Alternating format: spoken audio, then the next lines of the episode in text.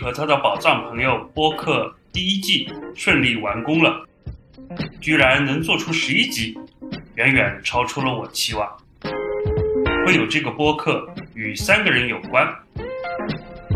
我所认识最聪明的女同学是，等等，纠正一下，我所认识不分性别，最聪明的同学是 Miss C。那年我们在澳大利亚旅行，一路沿着珊瑚海岸公路北上，有一个晚上在客栈聊到深夜，思维激荡，妙不可言。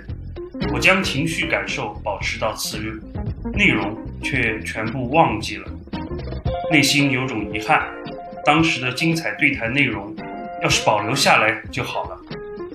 我脑海里留着这个念头，好多年都没有任何动作，直到奥斯卡出现。这个加拿大人会说日语和汉语，本职是猎头，开了一档英文 podcast，就是播客节目。当时我在职场社交媒体领英 LinkedIn 有些影响力，奥斯卡就拜托我帮忙。推广节目，我照办了，顺便向他请教做播客的诀窍。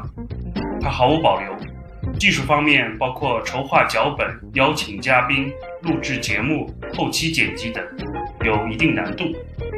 更难的是宣传推广，如何吸引更多的人来听节目。最难的是商业开发，如何吸引到广告商或者其他金主。我大受启发。意识到，只要不想着挣钱，做播客完全可行。几个月前，前同事米娅开始发布播客节目《Book Talk》，中文是“不可逃课”。你也可以在毅力和他的宝藏朋友番外篇《毅力学外语》系列中听到他的声音。我深受鼓舞，决心克服惰性，着手制作播客，顺其自然，起名为“毅力”。和他的宝藏朋友，我的朋友数量有限，朋友身上的宝藏也有限。这个节目当然不会永远做下去。我的志向很简单，不是打造 IP 或者吸引流量，更不是粉丝变现，就是保存与朋友们的有趣有料谈话，老了以后能够唤起对美好日子的回忆。假如居然有人收听。那就是锦上添花了。制作过程中得到了各位朋友的帮助，有应邀担任来宾的，有提供素材的，有帮助扩散的，我就不一一道谢。